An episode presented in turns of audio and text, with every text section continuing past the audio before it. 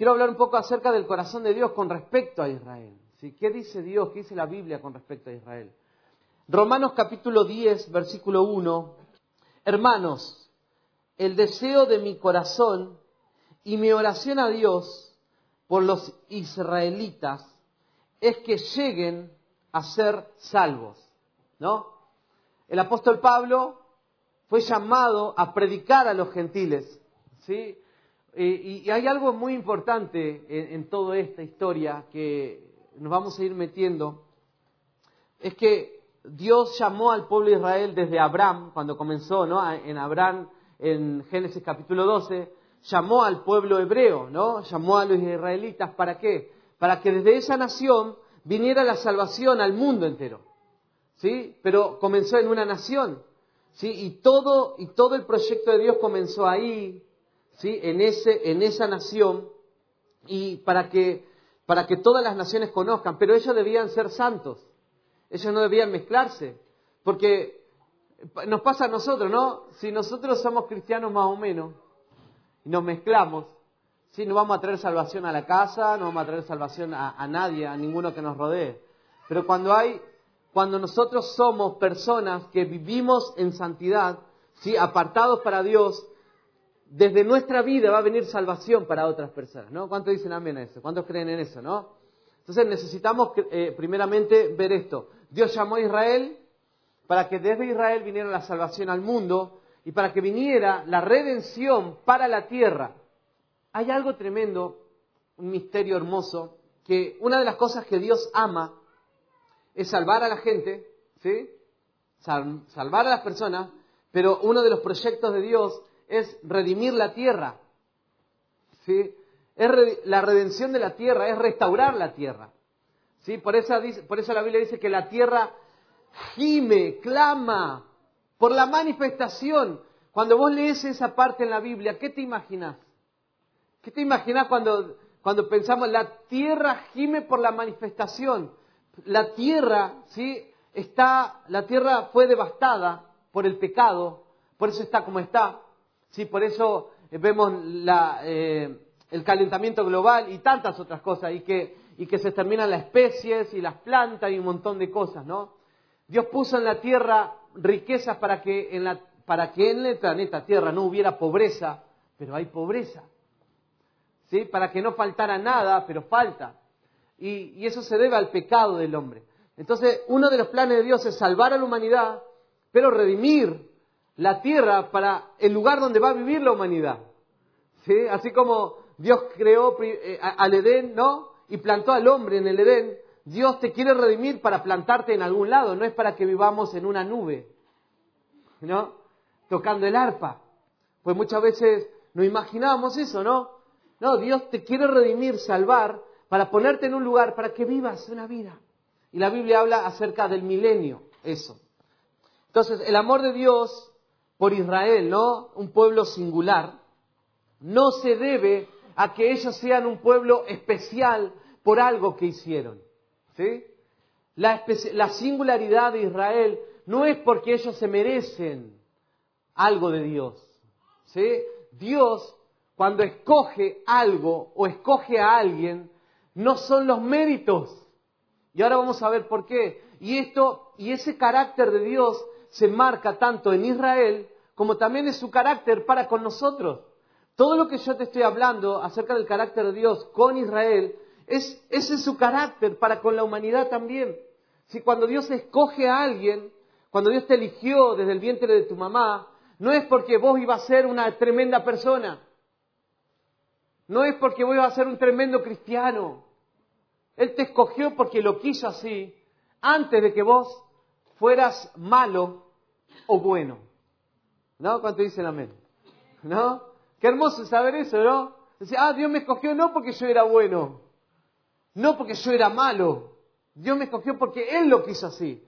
Ese es nuestro Dios, que a muchos le va a ofender, porque Él elige, porque Él es Dios.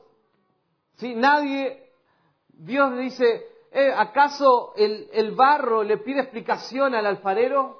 El barro es barro, somos barro. No le podemos pedir explicación al Dios, al creador de todo. Solamente tenemos que aceptar lo que Él quiere. Él es Dios. No, pero qué tirano este Dios. Eso dice este mundo.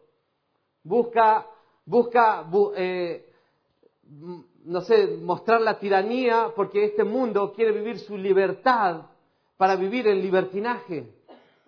¿Sí? Dale libertad a tu hijo de uno, dos, tres años y vas a ver lo que es, ¿sí? Cuando sea, tenga 15, 16, 17 años. Porque todos necesitamos ser criados en disciplina, ¿sí? Y con una paternidad, con un hogar. Y así Dios, ¿sí? Dios es Dios, Él es nuestro papá. Y Él sabe cómo guiarnos en la vida, ¿no? Cuando dice amén a eso. Fíjate, Romanos 9, 10 y 11 dice, y no solo esto, también sucedió cuando Rebeca concibió de un solo hombre, de nuestro antepasado, Isaac, aunque sus hijos todavía no habían nacido, ni habían hecho algo bueno o malo, y para confirmar que el propósito de Dios no está basado en las obras, sino en el que llama. ¿Qué somos nosotros? Llamados. Dios te llamó. ¿Cuántos creen que Dios lo llamó? No, pero yo no merezco. Está bien, no lo mereces y sé que no lo mereces. Lo que sé es que Dios te llamó.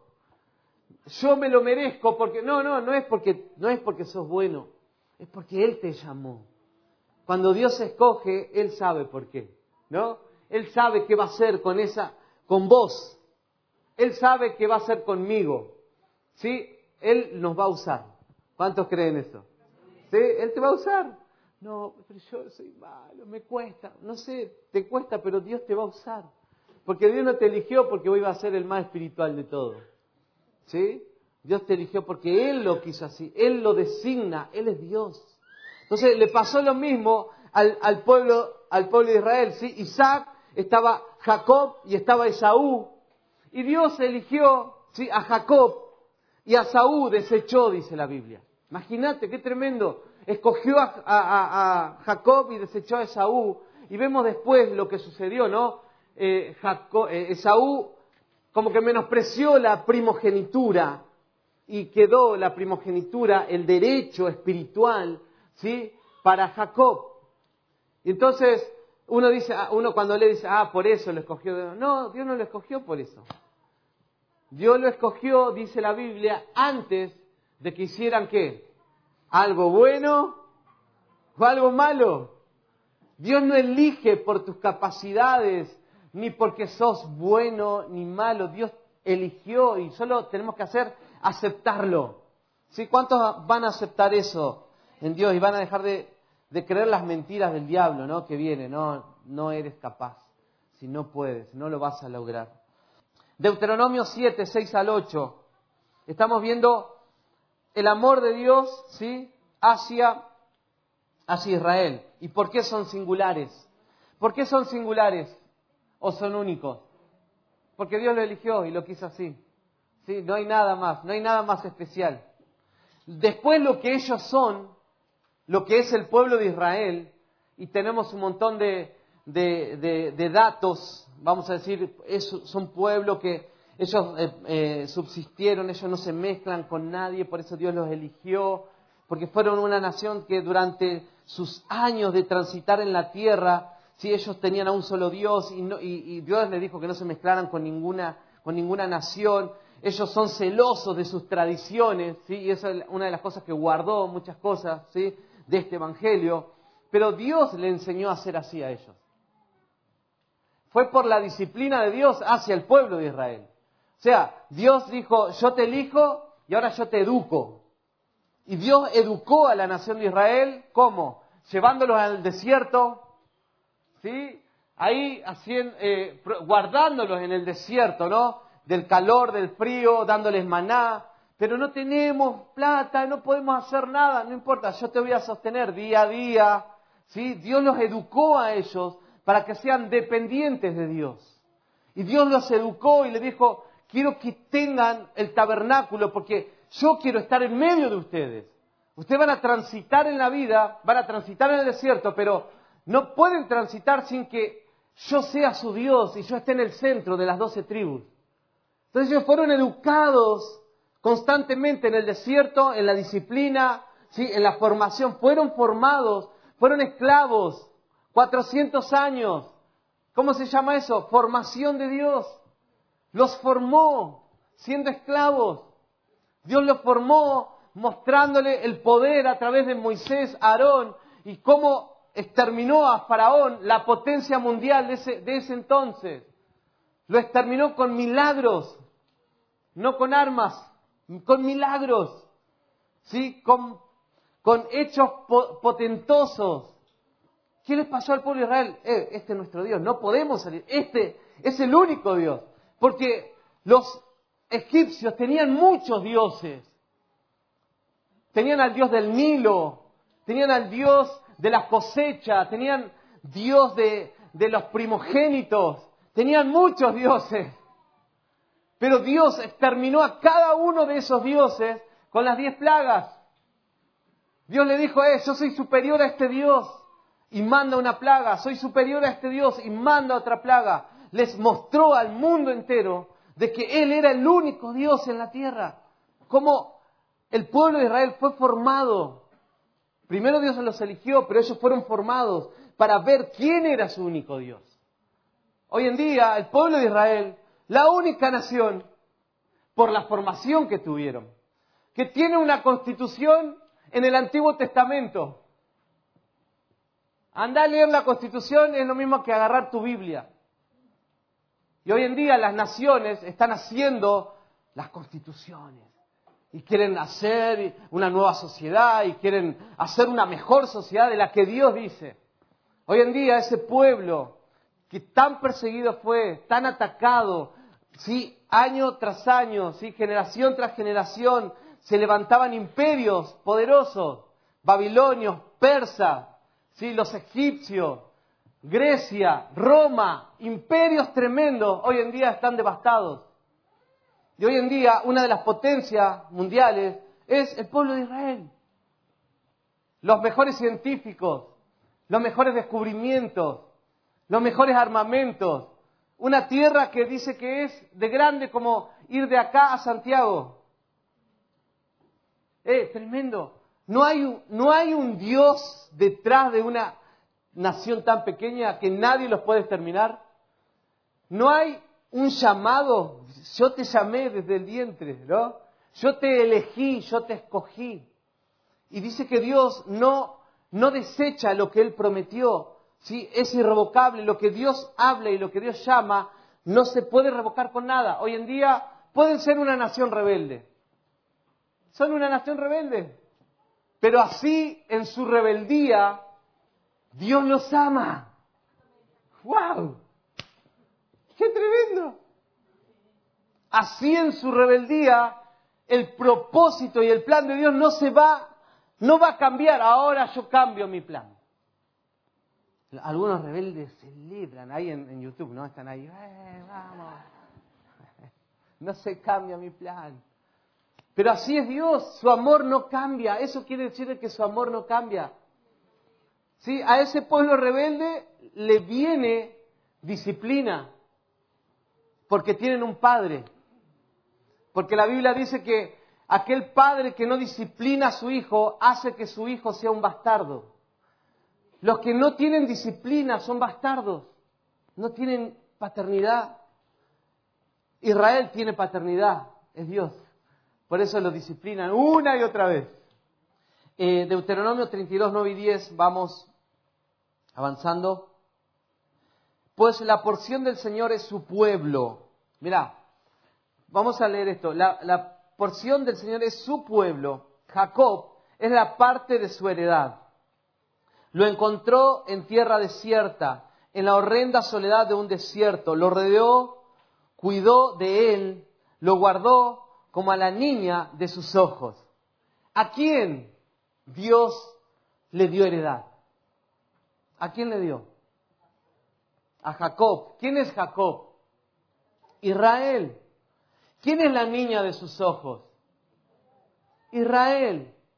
¿Sigue siendo la niña de sus ojos? Sigue siendo. ¿Sigue siendo su heredad? Sí, sigue siendo. Y hay muchas cosas en la Biblia que siguen teniendo vigencia, ¿sí? Pero bueno, y siga, en la Biblia habla, ¿no? De que nosotros somos injertados en, por eso somos injertados en Cristo, ¿no? Porque mediante Cristo viene también la salvación para ellos, pero para nosotros también, y, y, vamos a recibir herencia también. No seamos como ese hermano envidioso, ¿viste? No, no le dé nada, dámelo todo a mí. No, a él le, lo, dale lo que le toca. Eh, nosotros nos debemos alegrar con todas las promesas que tienen ellos, porque así, si ellos reciben, reciben, si vamos a recibir, como decimos eh, en Argentina, vamos a recibir por, por chiripazos, se dice acá, ¿no? Vamos a, vamos a recibir también, ¿no? De todo lo que ellos reciben, vamos a recibir también. Pero necesitamos enfocarnos en este tiempo, amar lo que Dios también está amando. Así como Dios ama las misiones, si ama a los perdidos, una de las cosas y del latir del corazón de Dios es amar a este pueblo Israel, que Él eligió, que Él escogió, que tuvo tanta aventura con Él. ¿No? Tantas aventuras leemos en la Biblia. Entonces, es la niña de sus ojos. Eh, Dios puso sobre Israel un llamado y un propósito, no solamente para, para este tiempo, sino que fueron, fueron, hay dos funciones. Eh, fue en la primera venida de Jesús, hubo un llamado y un propósito. ¿Cuál fue el llamado? Antes de que Jesús viniera, Dios eligió a Israel para que por medio de Israel, por medio de la tribu de Judá, naciera el Salvador. ¿No? Si no estaba Israel, no nacía el Salvador.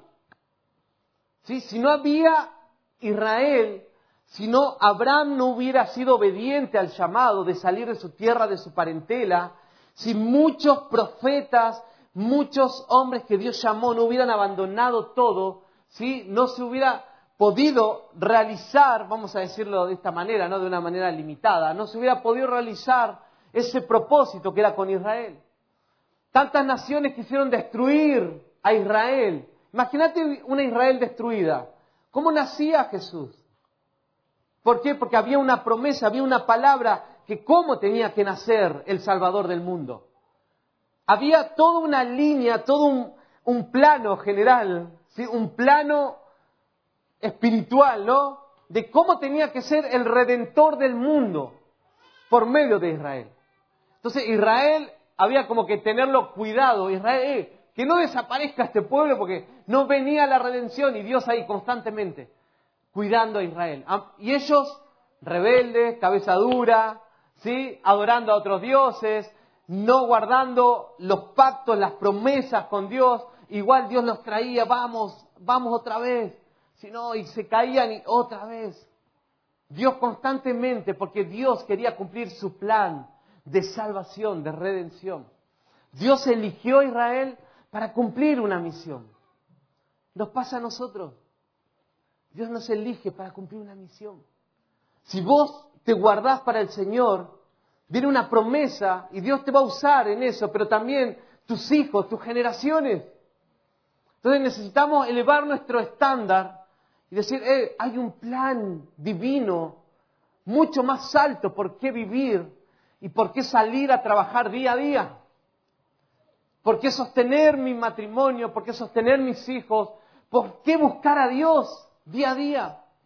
Entonces, Dios tiene un tremendo plan con el pueblo de Israel y el primer, el primer plan fue entonces que venga el Salvador, pero el segundo propósito del pueblo de Israel es establecer el gobierno de Dios, primero el de, el, primero el de Jesús y después el del Padre, sobre la tierra, en el mismo lugar donde está plantado hoy, hoy en día Israel. Y eso dice el Salmo. Mira, leamos este Salmo 48, 1 y 2, dice así, Salmo de los hijos de Coré, grande es el Señor y muy digno de ser alabado en la ciudad de nuestro Dios, su santo monte. ¿Cuál es la ciudad de nuestro Dios que dice? La ciudad de nuestro Dios, grande es el Señor y digno de ser alabado. ¿sí? La ciudad de Dios era Jerusalén. ¿sí? Cuando los cuando los músicos tocaban, cuando los salmistas escribían salmos y, hablaban del Señor que es digno de ser alabado, es digno de suprema alabanza, en la ciudad de nuestro Dios, su monte santo, es el, es el lugar ahí el territorio, ¿sí? Donde está Israel. Donde plantó eh, David, donde hizo, eh, eh, lo hizo Salomón, ¿no? Pero David fue el diseñador y Salomón lo hizo. Donde hizo el templo. ¿Sí? En ese lugar, la ciudad de Dios, donde el pueblo de Israel alababa ¿sí? al gran Dios. Alababa, al gran Dios en su ciudad. ¿La ciudad de quién? La ciudad de Dios. Y fíjate lo que sigue, sigue diciendo. Hermoso en su elevación, el gozo de toda la tierra es el monte Sión, en el extremo norte, la ciudad del gran rey. Cuando Jesús regrese y todo el mundo, hoy en día estamos escuchando constantemente, déjalo ahí nomás, estamos escuchando constantemente, Jesús va a volver, Jesús regresa, ¿no? ¿Cuántos han escuchado eso, no? Él regresa, Él regresa, va a pasar un montón de cosas, van a haber 21 juicios, ¿sí? Interesantísimo todo lo que va a pasar, ¿sí? Toda la tribulación, todos los juicios que van a venir de parte de Dios para las naciones, para los que no obedecieron a Dios, ¿sí? Va a venir el justo juicio de Dios, el gran juez, ¿sí? Y cuando Él establezca su juicio a través de Jesús, Jesús, cuando redima todo, ¿sí? Va a establecer su reinado en Jerusalén. Y desde ese lugar va a venir gozo para todas las naciones. Eso está diciendo. Hay un plan con el pueblo de Israel. Y lo que estamos haciendo en este tiempo es solamente unirnos al corazón de Dios. Dios, si vos querés hacer algo con ello, contá conmigo, contá con mi ayuda, contá con mis oraciones, contá con mi corazón para, para tener tu corazón. Porque sabemos que va a venir ¿Cuántos quieren que la maldad sea exterminada? ¿No? ¿Cuántos quieren que los malos sean juzgados?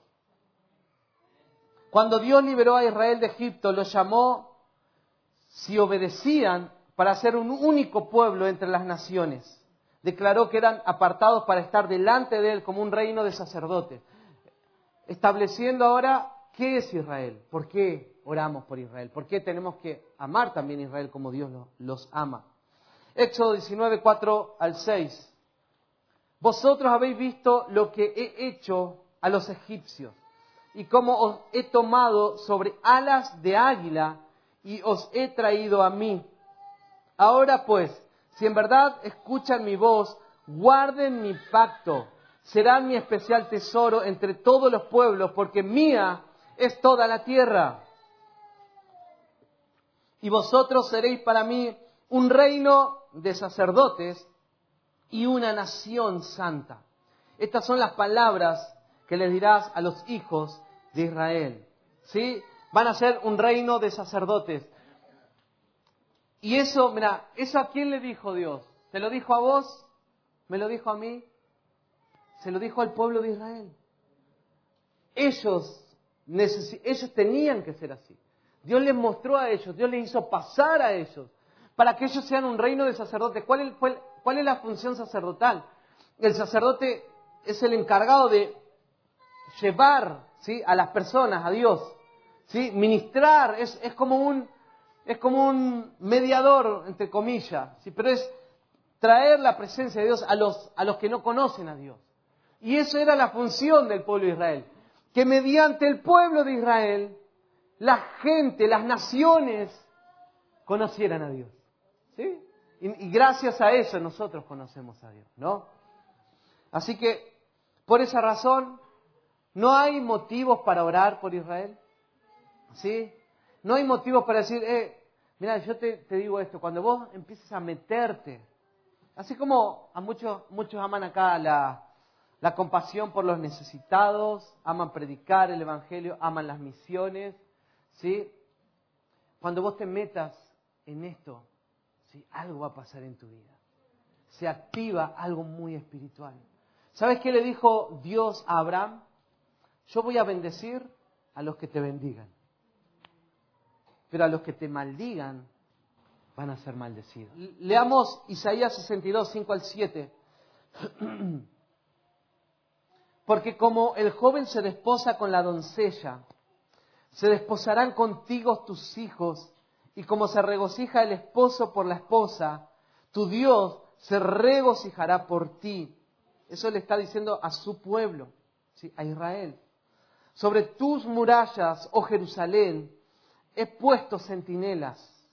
En todo el día y en toda la noche jamás callarán. Los que hacéis que el Señor recuerde, no os deis descanso, ni le concedas descanso hasta que la restablezca, hasta que haga de Jerusalén una alabanza en la tierra. Dios iba a levantar centinelas, intercesores, ¿sí? Cristianos como vos y yo, la iglesia cristiana. Dios está levantando como centinelas. ¿Para qué? Sobre las murallas, ¿sí? es algo muy espiritual, sobre ese lugar, las murallas, es como estar acá, están las murallas, ¿sí? y estar orando dentro de la ciudad. Señor, restablece a Israel. Que desde ahí venga la alabanza para todas las naciones, porque las naciones va a venir la, la bendición para, para las naciones, para tu nación. Desde ahí hacia, hacia, hacia, hacia afuera. Entonces, ¿qué vamos a hacer? Vamos a orar para que venga, se restablezca las naciones. ¿Cuántos quieren? Sí, dejar de ver tanta injusticia como hablábamos recién, ¿no? Yo quiero ver mi nación restablecida, pero comienza desde ahí. ¿Sí? Hasta ahora hemos visto solo una puntita. Cuando se convierte un presidente, ¿no?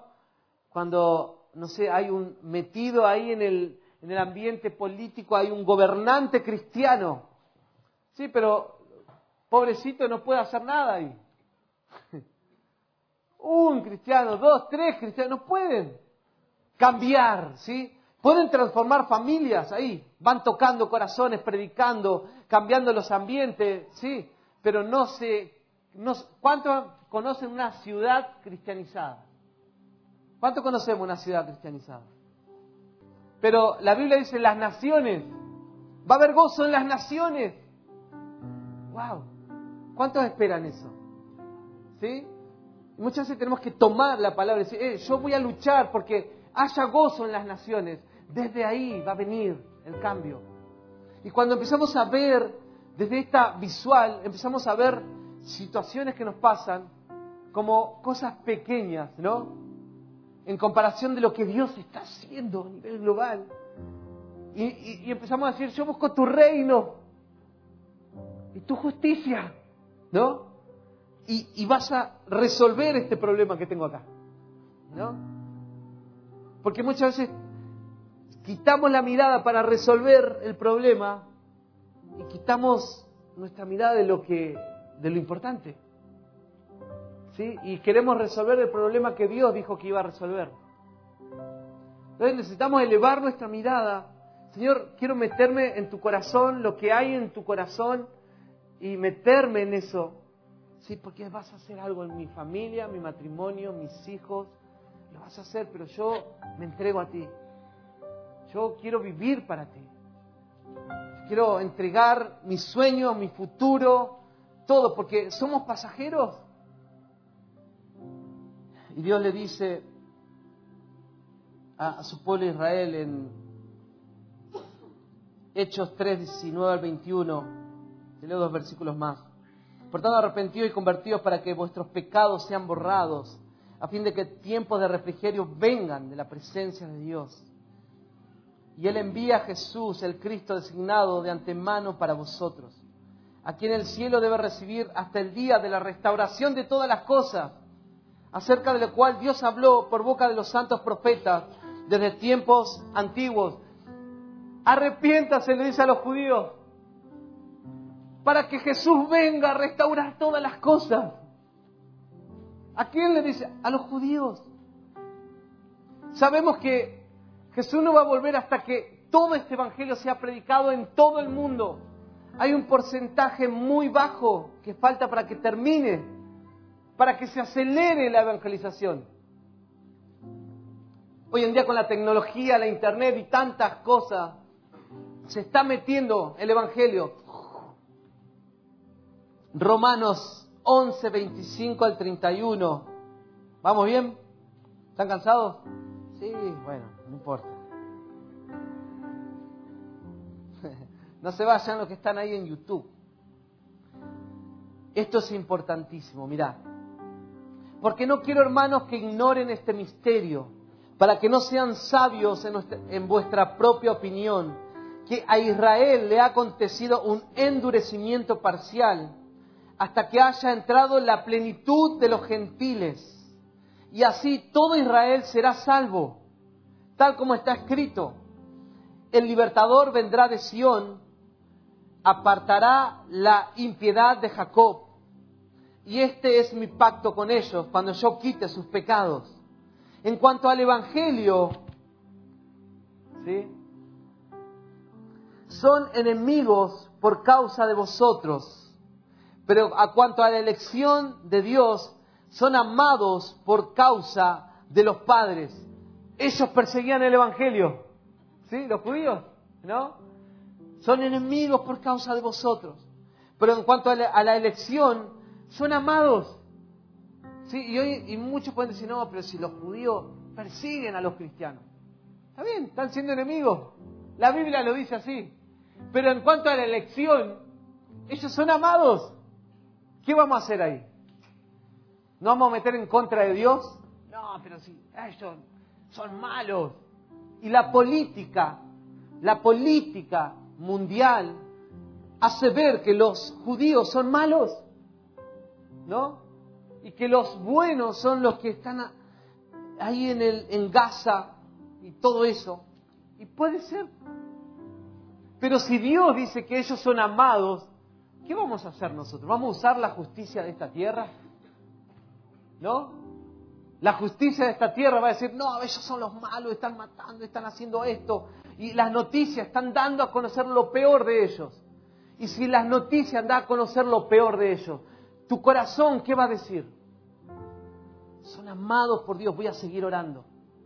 No voy a creer lo que las noticias están diciendo. No me voy a comer lo que está diciendo la noticia. Lo que yo voy a creer es lo que Dios dice de ellos.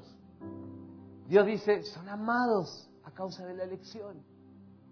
Y Satanás va a querer levantar odio en estos tiempos en contra de ellos.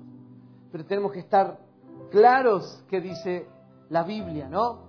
En cuanto al Evangelio son enemigos, en el 29. Porque los dones y el llamamiento de Dios son irrevocables pues así como vosotros en otro tiempo fuiste desobedientes a Dios, fíjate, pero ahora se os ha mostrado misericordia por razón de la desobediencia de ellos. ¿Sí? Ellos rechazaron a Jesús, ¿se acuerdan? Ellos rechazaron el mensaje. Jesús cuando, cuando vino la mujer serofenicia, vino, por favor, dame de esto. Mira, no puedo darle la comida que es para los judíos, ¿sí? a los perrillos. Ella no era, era una mujer no judía. Jesús primero vino a los judíos. Jesús no, no iba a transar el plan que tenía. Primero vino a los suyos. ¿Y qué pasó con los suyos? No le recibieron. Pero esta mujer serofenicia, aunque sea las migajas, aunque sea. No se ofendió. Imagínate lo que le dijo Jesús. Sos un perrillo. No te puedo dar lo que es para mi pueblo. Y ella no se ofendió, no dijo, este Jesús, ah, aunque sea las migajas, porque sabía que tenía Jesús. Su corazón no entró en ofensa, sino que entró, por favor, un clamor, aunque sean las migajas. Nunca había visto tanta fe Jesús. Jesús primero vino a los suyos, ¿sí? Así como fueron desobedientes, ¿sí? Y gracias a la desobediencia de ellos, Dios trajo misericordia para nosotros. Gloria a Dios por su desobediencia. La Biblia lo dice así. La desobediencia de ellos trajo misericordia y salvación para nosotros. En 31, así también ahora estos han sido desobedientes para que por la misericordia mostrada a vosotros, también a ellos, ahora les sea mostrada misericordia. Hoy en día la misericordia está en, fue mostrada a nosotros. Y hoy en día nosotros somos la iglesia. está creciendo. La iglesia que está amando a Jesús, la iglesia que está teniendo intimidad con Jesús, la iglesia que está madurando y ellos están ignorando. Y, y en esa desobediencia que están viviendo, la Biblia habla que la iglesia gentil, nosotros, va a provocar a celos. Y ellos van a decir, eh, ellos están adorando al Mesías que nosotros rechazamos, queremos a eso. Va a entrar un celo en ellos. ¿Sí? Y que gracias a nosotros, ¿sí? Entre comillas, ¿no? Eh, se va a despertar la nación, el pueblo escogido. Y ahí va a venir el gran rey. Va a venir salvación, dicen, así, ¡pah! va a ser tremendo. Y Pablo dijo esto, yo predico a los gentiles, mi ministerio, soy apóstol y maestro de los gentiles, por causa de mis hermanos los judíos. Porque cuando yo más le predico a un gentil, predico, predico, predico, fíjate lo que su, su visión estaba ahí predicando, su acción, pero su misión ¿sí? era que ellos tuvieran celo, sus hermanos tuvieran celo.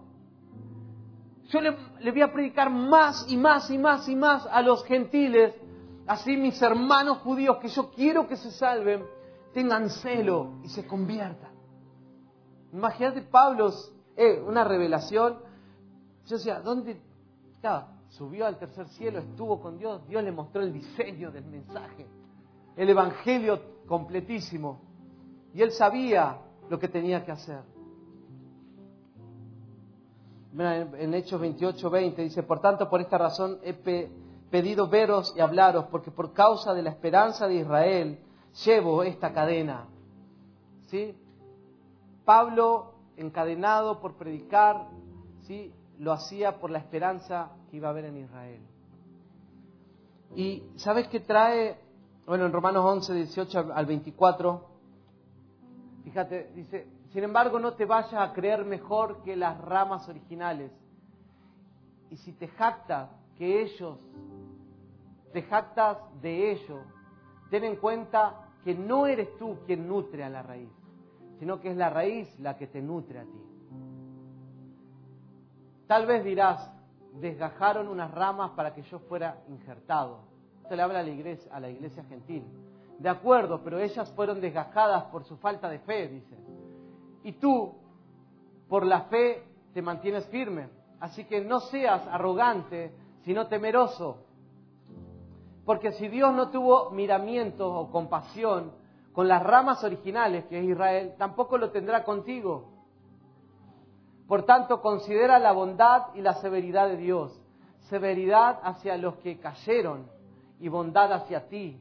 Pero si no te mantienes en su bondad, tú también serás desgajado.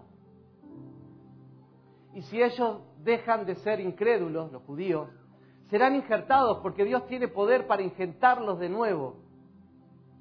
Después de todo, si tú fuiste cortado de un olivo silvestre al que por naturaleza pertenecías, y contra tu condición natural fuiste injertado en un olivo cultivado, con cuánta mayor facilidad las ramas naturales de ese olivo serán injertados de nuevo en él. Hermanos, quiero que entiendan este misterio para que no se vuelvan presuntuosos. Parte de Israel se ha endurecido y así permanecerá hasta que haya entrado la totalidad de los gentiles. ¿Eh? Vamos a orar por la totalidad de los gentiles para que venga salvación. ¿Y sabes qué pasa cuando una iglesia no ama esto? Interpreta erróneamente su resistencia al Evangelio, ¿sí? a, Israel, interpreta erróneamente. Si ellos hoy en día están rechazando el Evangelio, ¿por qué? Porque esa dureza ¿sí? nos trajo a nosotros la salvación pero va a venir la salvación completa de, los gentiles y ahí va a venir salvación para ellos. Negatividad desordenada, falta de ternura relacionada con la narración del profeta del Antiguo Testamento sobre Israel. ¿Sí? Los que ignoran o los que son presuntuosos o arrogantes, ¿sí? como iglesia, en contra de Israel, ¿sí? Eh, hay una falta de amor hacia esa nación. una falta de amor, lo que Dios está sintiendo. Hay un antisemitismo, antijudío, ¿sí? hasta la aniquilación. Teología del reemplazo. La iglesia ha reemplazado a Israel. Muchos dicen que ahora Israel es la iglesia. ¿sí?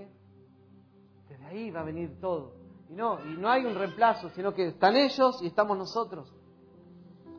Y indiferencia, ¿sí? Indiferencia hacia el pueblo de Israel. Martín Lutero, que fue el reformador, ¿sí? Uno de, dicen que sus últimos años escribió cosas en contra de, los judíos. Y hay unos escritos. Y la otra vez los leía y era tremendo. Cuando ascendió Hitler, eh, Alemania era una nación muy cristianizado, muy elocuentes, muy inteligentes. Subió, ¿sí? aprovechándose Hitler de la situación de Alemania, de la crisis económica que estaban viviendo por la guerra, ¿sí? en 1928 y empezó su discurso, ¿no? Y trajo una revuelta, lo mandaron a la cárcel, en la cárcel escribió un libro que fue su fundamento para la Segunda Guerra Mundial y fue su fundamento para exterminar al pueblo judío, para matar a 6 millones de judíos. No sé cuántos vieron películas y un odio diabólico que nació en Hitler, aprovechándose de lo que le pasó a Martín Lutero, ¿sí? usado para la reforma, pero en eso. Vieron que un hombre que es usado por Dios no, no va a ser infalible nunca. ¿Cuántos conocen? Yo conozco y escuché tantos poderosos poderosos, usados por Dios, profetas.